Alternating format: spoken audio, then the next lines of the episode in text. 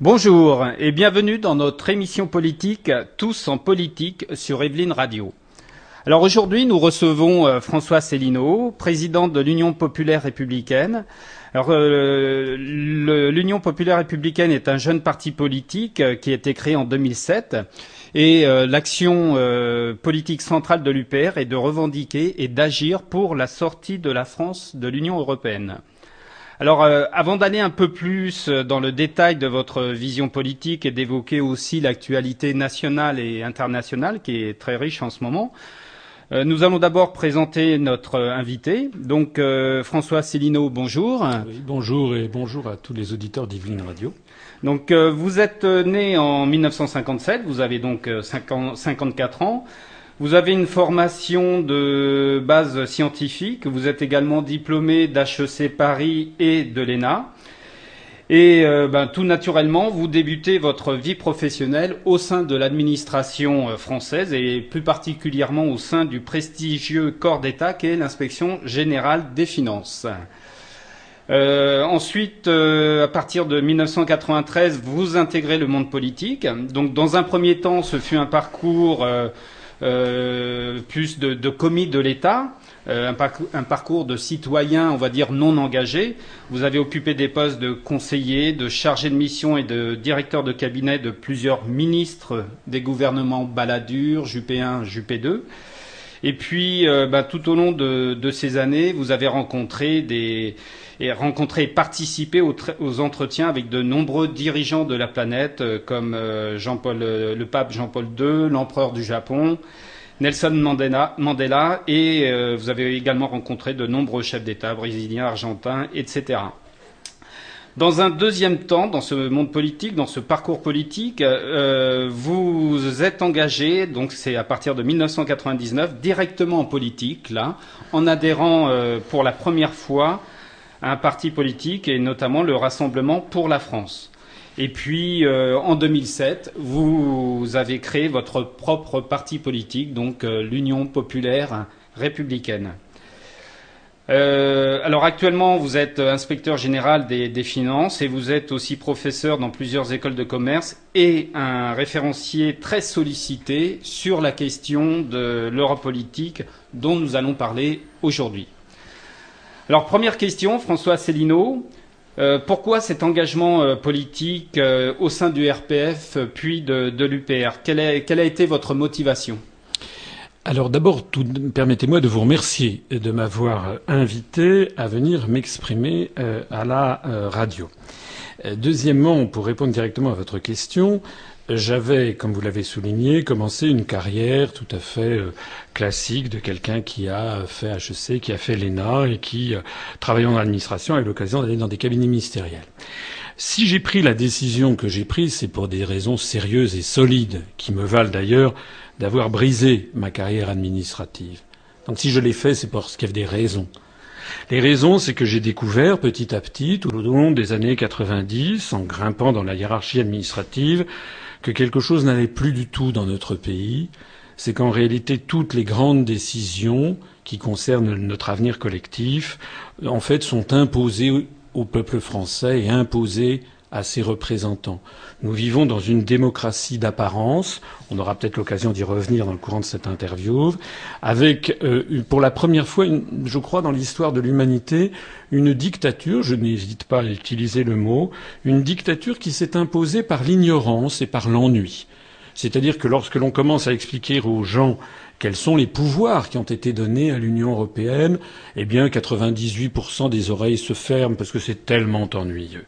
C'est tellement ennuyeux, ça paraît tellement lointain que du coup on préfère parler d'autre chose. Le problème, c'est qu'il y a un véritable vol de pouvoir qui a été fait, sans que les Français ne le comprennent bien. On leur a fait accepter dans la précipitation et l'urgence des référendums. On leur a dit que les traités de Maastricht, d'Amsterdam, de Nice, de, Lisbonne, que tout ceci, en fait, c'était très très bien. On ne leur a jamais expliqué quelles en étaient les conséquences concrètes. Moi, je les ai vues, les conséquences concrètes. Les conséquences concrètes, c'est que désormais... Alors, on va en parler. Hein, oui, que les Français votent à droite, votent à gauche, votent au centre. En réalité, ils ont la même politique, et ça, les Français ne le comprennent pas et ne l'admettent pas. Voilà pourquoi j'ai décidé d'entrer en politique, pour changer les choses, parce qu'il me semble qu'on ne peut pas continuer sur, cette, sur ce train. Ok.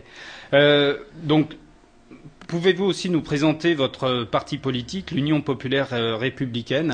Oui, alors l'Union populaire républicaine, vous l'avez dit d'entrée de jeu, notre, objectif central, c'est de faire sortir la France de l'Union européenne et de l'euro. Naturellement, lorsque l'on dit ça de but en blanc à, des auditeurs qui découvrent euh, un mouvement politique, ils ont de quoi être légitimement surpris parce que du berceau à la tombe, on explique à nos concitoyens euh, que l'Europe c'est une chose absolument formidable, que l'Europe c'est la paix, que l'Europe c'est le progrès, que de toute façon on ne peut pas revenir en arrière, que de toute façon euh, l'Europe nous assure un niveau de vie important, etc., etc. Bref. Euh, L'Europe, la construction européenne, l'idée même de fusionner la France dans un État-continent fait l'objet, paraît-il, d'un consensus que l'on n'aurait pas le droit de remettre en question.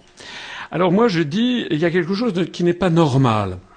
Il n'est pas normal que dans une démocratie, une idée politique puisse faire l'objet d'une impossibilité de s'interroger sur son bien fondé. Actuellement, il semble qu'en France, tout le monde doit être soit pour l'Europe, soit pour une autre Europe, une Europe sociale, une Europe des nations, une Europe des patries, une Europe ci, une Europe ça. Ça fait maintenant des décennies qu'on nous propose de changer l'Europe. En 1979, par exemple, pour les premières élections au Parlement européen, le Parti socialiste avait euh, adopté comme slogan euh, Changeons l'Europe. Et en 2009, 30 ans après, le slogan du Parti socialiste aux élections européennes de juin 2009, c'était Changeons l'Europe. Et d'ailleurs, je vois que Madame Aubry vient de présenter le programme du Parti socialiste pour 2012, et euh, au moment de l'Europe, il est question de changer l'Europe. Alors ça fait maintenant 32 ans que le Parti socialiste propose de changer l'Europe. On pourrait dire la même chose d'ailleurs de tous les autres mouvements politiques français. Donc nous, nous sommes là pour expliquer, mais attendez, avant que de changer l'Europe, voyons est-ce que l'on peut la changer? Et est-ce qu'il n'y aurait pas un vice de conception de départ dans toute cette affaire? Et puisque nous sommes en démocratie, eh bien, ouvrons le débat. Voilà. Ok. Et donc, euh, votre analyse justement sur le fonctionnement de cette Union européenne, est-ce que vous pouvez nous, nous expliciter un peu, euh, disons, quelques dysfonctionnements que vous avez notés, Alors, d'abord, ce ne sont pas vraiment des, des dysfonctionnements. On a, euh, un, un, vous savez, fait entrer dans la construction européenne au motif que ce serait moderne, au motif que ça assurerait la paix, etc.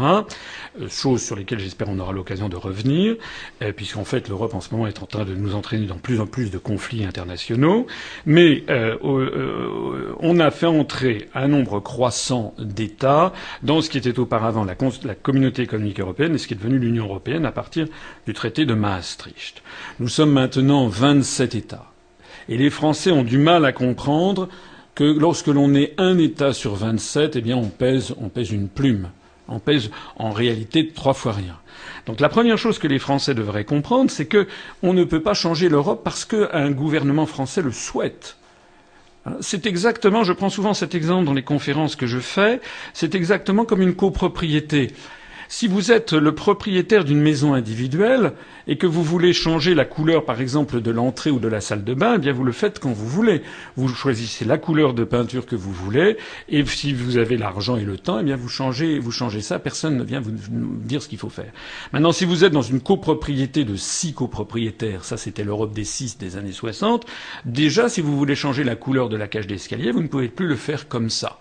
Il faut demander l'autorisation des cinq autres copropriétaires. Et la nature humaine étant ce qu'elle est, en règle générale, il y a des oppositions qui se créent. Vous êtes par exemple en mauvais terme avec votre voisin de palier ou votre voisine du dessus. Mais maintenant, nous n'en sommes plus dans une copropriété de 6, nous sommes dans une copropriété de 27. Et dans une copropriété de 27, eh bien, plus rien, plus personne ne décide de quoi que ce soit. Celui qui décide des travaux à faire, celui qui décide du salaire du concierge, celui qui décide de la réfection de la toiture, etc., c'est le syndic qui est un syndic extérieur à l'immeuble. Donc la question qui se pose, et Charles de Gaulle l'avait d'ailleurs dénoncé dès sa conférence de presse du 15 mai 1962, la question c'est de savoir qui est le syndic extérieur de cet immeuble Europe, qui est en cours de construction depuis 54 ans et dont personne n'est capable de nous dire quand est-ce que les travaux de construction seront achevés. Mais en même temps, à 27, euh, et c'est souvent un argument en faveur de, de, l'Union européenne, à 27, on est souvent plus fort par rapport euh, au reste du monde, aux autres puissances économiques. Non, les choses malheureusement ne se passent pas comme ceci. Euh, L'Union fait la force est un argument qui est évidemment évoqué. L'Union fait la force si tout le monde tire dans le même sens. Évidemment, si, par exemple, vous avez un autocar qui vire dans le fossé avec 27 personnes à bord et que les 27 sortent et tirent tous dans le même sens, ils vont y arriver davantage que s'il n'y en a qu'un seul. Mais si, pour rester dans cette métaphore, on fait monter 27 personnes à bord d'un autocar et qu'on demande aux 27 personnes où voulez-vous aller en vacances, eh bien l'autocar va rester au même endroit, parce que les 27 seront tous sur des longueurs d'onde différentes. Certains voudront aller au bord de la mer en Normandie, d'autres voudront aller sur la côte d'Azur, d'autres voudront aller en la campagne, d'autres encore voudront aller euh, dans les Hautes-Alpes, et en réalité on ne mettra personne d'accord. Donc l'union ne fait la force qu'à la condition que tout le monde soit d'accord sur un projet. Alors ça, ça me permet, votre question me permet d'ailleurs d'évoquer un point très important. Sortir de l'Union européenne, ça n'est pas se refermer sur le monde, ça n'est pas entrer au Carmel. Euh, la France a de tout temps été l'un des pays les plus ouverts de la planète. Et avant, il y avait une vie avant l'Europe, il y aura une vie après l'Europe. Avant 1957, la France était déjà un pays qui était ouvert sur le monde. Actuellement, des pays comme la Suisse ou la Norvège sont des pays d'Europe qui ne sont pas dans l'Union européenne, ce n'est pas la Corée du Nord, ce sont des pays qui sont très ouverts sur le monde. Donc euh, nous, ce que nous disons, c'est que l'Union européenne n'est que l'une des modalités de, de, de, de, concertation internationale, de coopération. Il y en a bien d'autres. Et cette modalité-là, l'idée de fusionner 27 États sur tous les sujets, même sur tous les sujets où ils sont en désaccord, et cela au motif qu'ils appartiendraient à un même continent, est une idée, si vous y réfléchissez à l'instant, est une idée absurde pour reprendre mon image de tout à l'heure sur l'immeuble avec 27 copropriétaires, c'est comme si l'on décidait du jour au lendemain que les 27 copropriétaires doivent se marier ou se paxer ensemble et passer ensemble tout le reste de leur vie, partir en voyage ensemble, partager leur budget, etc. Ça n'est pas, pas comme ça que les choses se passent. Vous êtes dans une copropriété à 27, mais vous avez des amis qui sont à l'autre bout de la France ou à l'autre bout de la rue, de la famille, etc. Donc en réalité, nous sommes bien entendu pour des coopérations internationales, mais au gré des intérêts de chacun. Airbus, par exemple, n'est pas du tout un avion européen, contrairement à ce que l'on dit. C'est-à-dire que les institutions de l'Union européenne n'y sont pour rien. Airbus, c'est une coopération internationale.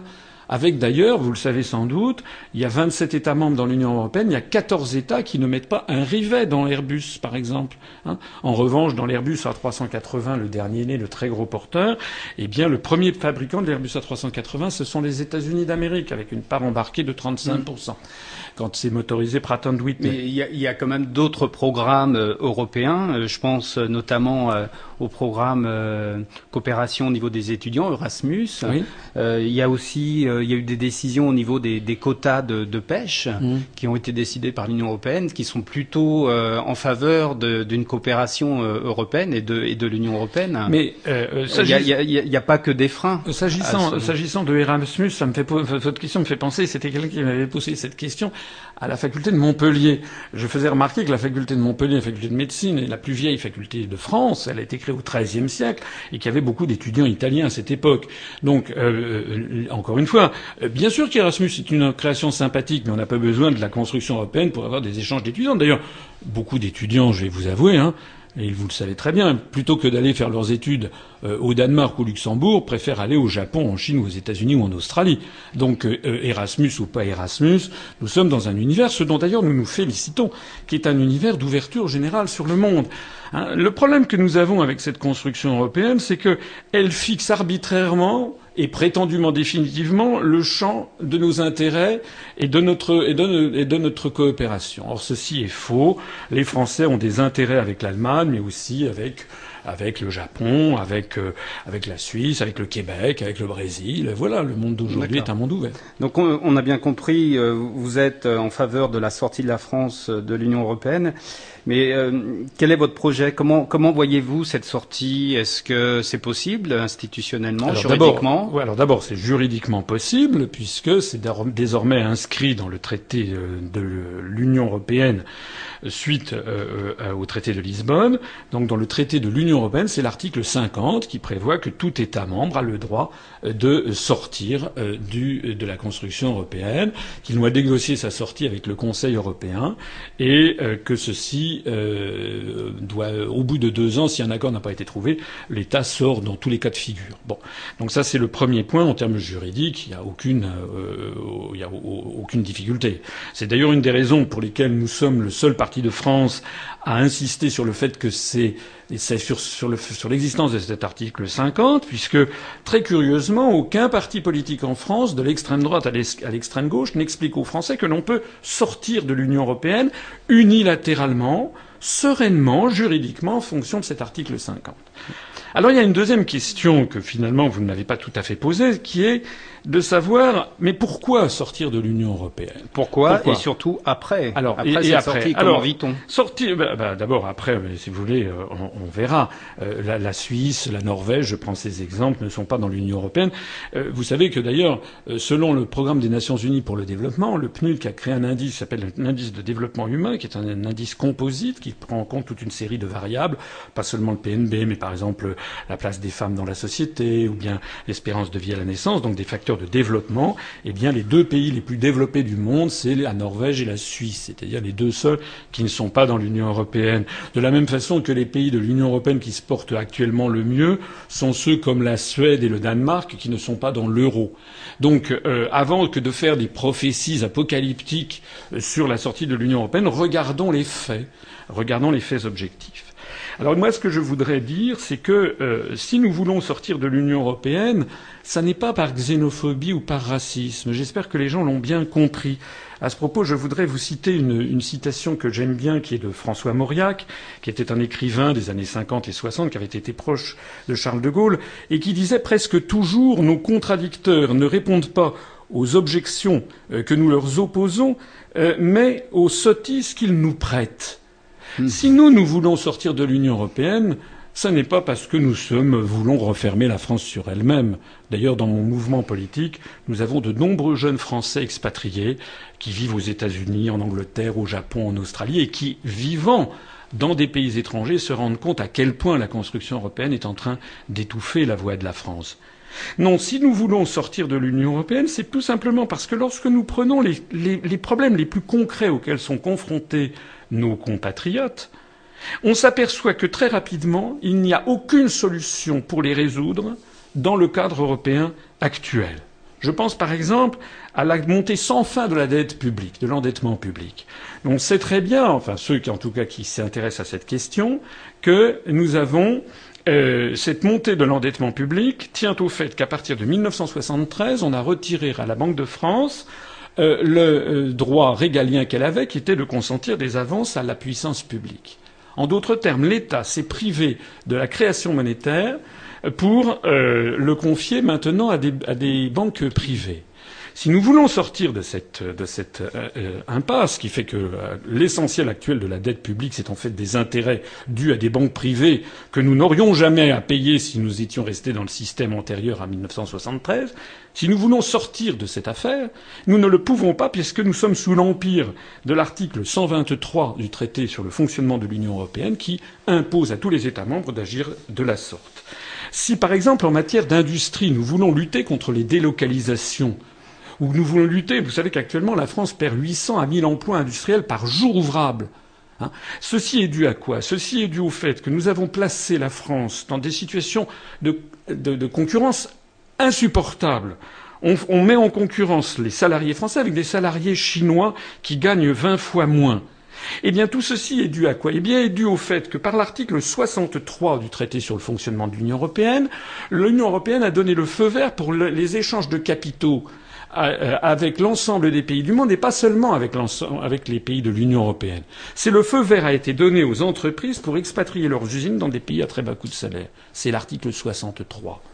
Avec l'article 32, le feu vert a été donné aux, aux, entreprises pour importer sans limitation toute leur production faite en Chine ou en Inde, par exemple. Donc si nous voulons tout simplement mettre un terme aux délocalisations, à cette hémorragie de production de richesses, il nous faut absolument changer les articles 63 et 32 du traité sur le fonctionnement de l'Union européenne. Il y a aussi le taux de change de l'euro. Tous les économistes savent, les économistes sérieux, mais tout le monde sait qu'actuellement, le taux de change extérieur de l'euro est 35 à 40 trop cher pour la compétitivité de l'économie française. Je dis bien la compétitivité de l'économie française, je ne parle pas de la compétitivité de l'économie allemande, qui elle est supérieure à la compétitivité française. En d'autres termes, un taux de change actuel de 1,40 dollars pour un euro est en train de ruiner l'industrie française, en revanche, n'est pas aussi dramatique pour l'industrie allemande. Et d'ailleurs, certains Allemands euh, se félicitent euh, mezza voce de voir leurs compétiteurs français. Euh, bon, sur cette question du taux de change externe de l'euro, eh bien, c'est l'article 282 de la Banque centrale européenne. Voilà. Alors, je pourrais durer comme ça, si vous voulez, vous parler pendant des heures. Il faut bien comprendre donc que sur tous les sujets, nous avons une incapacité à réformer la société française, puisque tout en réalité est décidé euh, par euh, Bruxelles ou par Francfort à la Banque centrale européenne, c'est-à-dire par les traités. Hein. Donc notre volonté de sortir de l'Union européenne, c'est pas du tout du racisme ou de la divinophobie, tout au contraire, c'est simplement pour rendre aux Français la maîtrise de leur destin, rendre aux Français leur démocratie. Alors justement, en parlant de, démocratie, vous avez évoqué quelques pays euh, étrangers. Là, en, ces derniers temps, en France, on se pose la question de la pertinence et même certains critiquent l'intervention de la France en Libye, en Côte d'Ivoire, en Afghanistan. Donc, pour avoir un petit petite analyse et, votre vision des, des, relations internationales. Et euh, donc, par rapport à ces interventions, quel est l'avis de, de l'UPR hein, Eh bien, écoutez, nous, nous, ce que nous remarquons, c'est qu'on nous a beaucoup dit que l'Europe c'était la paix, et en fait, l'Europe est en train de nous emmener vers la guerre. L'Europe est en train d'inscrire la France dans un schéma qu'ont prévu les stratèges euh, américains qui s'appelle le choc des civilisations. C'est le livre de quelqu'un de célèbre qui s'appelle Samuel Huntington, qui est décédé il y a quelques mois d'ailleurs. Et euh, désormais, on est solidaire systématiquement, non seulement de la communauté, enfin de l'Union européenne, mais également des États-Unis. Alors tout à l'heure, je citais des exemples d'articles. Là, c'est l'article 42 du traité euh, de l'Union européenne qui prévoit justement une subordination en réalité euh, euh, des armées européennes, notamment de l'Eurocorps, qui est cet embryon d'armée européenne, qui est subordonné désormais aux activités de l'OTAN. Alors moi, ce que j'observe, c'est que nous avons actuellement 4000 soldats en Afghanistan. Est-ce que quelqu'un peut m'expliquer pourquoi nous avons 4000 soldats en Afghanistan? Qu'est-ce que nous ont fait les Afghans pour que nous ayons 4000 soldats? C'est une guerre très meurtrière. Il y a 56 soldats français qui sont morts. Ce sont certes des soldats professionnels, ce ne sont pas des appelés du contingent, ce sont néanmoins 56 soldats français qui sont morts. Nous avons une guerre très meurtrière. Euh, selon l'agence France Presse, il y a eu 10 000 morts rien qu'au au, au cours de l'année 2010. Et selon le relevé euh, des Nations Unies, il y a eu au cours des neuf premiers mois de 2010 2412 morts civils en Afghanistan il y a ce qu'on appelle des bavures. Ce ne sont pas des bavures, ce sont des crimes de guerre. Donc nous, nous disons, nous n'avons rien à faire là-bas. Alors, euh, nous sommes là-bas sous les auspices de l'Eurocorps et de l'OTAN, puisqu'en réalité, c'est l'organisation du traité de l'Atlantique Nord qui chapeaute le tout, puisqu'en définitive, la construction européenne nous place sous la suggestion des États-Unis d'Amérique et de l'OTAN. Voilà. D'ailleurs, j'aimerais qu'on m'explique ce que l'alliance du traité de l'Atlantique Nord fait en Afghanistan. À l'évidence, il y a des gens qui ne connaissent pas très bien leur géographie. Je me permets d'en dire d'ailleurs que nous proposons de sortir également de l'alliance du traité de l'Atlantique Nord. Charles de Gaulle, pour le reciter, bien que notre mouvement ne soit pas un mouvement gaulliste, j'aime, nous sommes un mouvement qui se situe au-dessus du clivage droite-gauche. J'aime de temps en temps à citer euh, le, chef d'État de la Ve République, qui est quand même le plus célèbre et qui est le plus regretté par nos, compatriotes, parce que c'était quelqu'un qui, à l'évidence, avait le souci de la, France et de l'intérêt de, la nation française. De Gaulle avait dit lorsque euh, le euh, mur de Berlin et, le, pacte de Varsovie se seront euh, effondrés, il n'y aura plus aucune raison au maintien de l'alliance de l'Atlantique Nord. Hmm. Alors s'agissant de la Libye, par exemple, dont vous me parlez, euh, moi je trouve assez ahurissant euh, que la France euh, entre dans des conflits sans d'ailleurs avoir obtenu l'autorisation du Parlement et pour faire des opérations de police internationale, en fait en nous mêlant de ce qui ne nous regarde pas. Ok. Alors euh, prochaine, disons, il va y avoir des échéances électorales euh, dès, en 2012, là, euh, donc les élections présidentielles, les législatives. Deux questions rapides euh, avant de terminer notre interview, euh, François Célineau. Donc, actuellement, avez-vous une représentation politique dans, les régions, dans les villes? Et puis, ben, par rapport à l'élection présidentielle, quel rôle comptez-vous avoir Comptez-vous avoir un, un candidat? Alors, Et par rapport aux législatives, alors nous avons nous avons un euh, un mandat électif, nous avons un élu qui est un conseiller euh, municipal à Perpignan. Euh, pour le reste, nous sommes un jeune mouvement et actuellement nous sommes en train de monter notre structure nationale. Nous avons des délégués régionaux, des délégués départementaux de l'UPR un petit peu partout. S'agissant de la présidentielle de l'année prochaine, nous allons essayer d'avoir un candidat. Je crois que c'est pas un grand secret que d'imaginer que ça pourrait être moi. Il faut évidemment avoir les 500 signatures pour cela. Nous allons essayer d'avoir les 500 signatures. Que je sois candidat ou que je ne sois pas candidat, de toute façon, nous allons être présents. Parce que ce que nous allons faire, c'est que nous allons passer au peigne fin tous les programmes des autres candidats et nous allons montrer en quoi ces programmes seront inapplicables. D'ores et déjà, vous voyez que le Parti socialiste a présenté son programme pour 2012. Ce programme est à 80% inapplicable au regard du droit européen. D'accord. François Célineau, merci pour avoir répondu favorablement à notre invitation. Nous ne manquons pas de vous inviter à nouveau pour des débats futurs. Euh, pour ceux qui souhaitent euh, en savoir plus sur votre parti et votre position par rapport à, à l'Union européenne, vous avez un site où de nombreuses vidéos de conférences sont euh, disponibles. Donc le site c'est www.u-p-r.fr.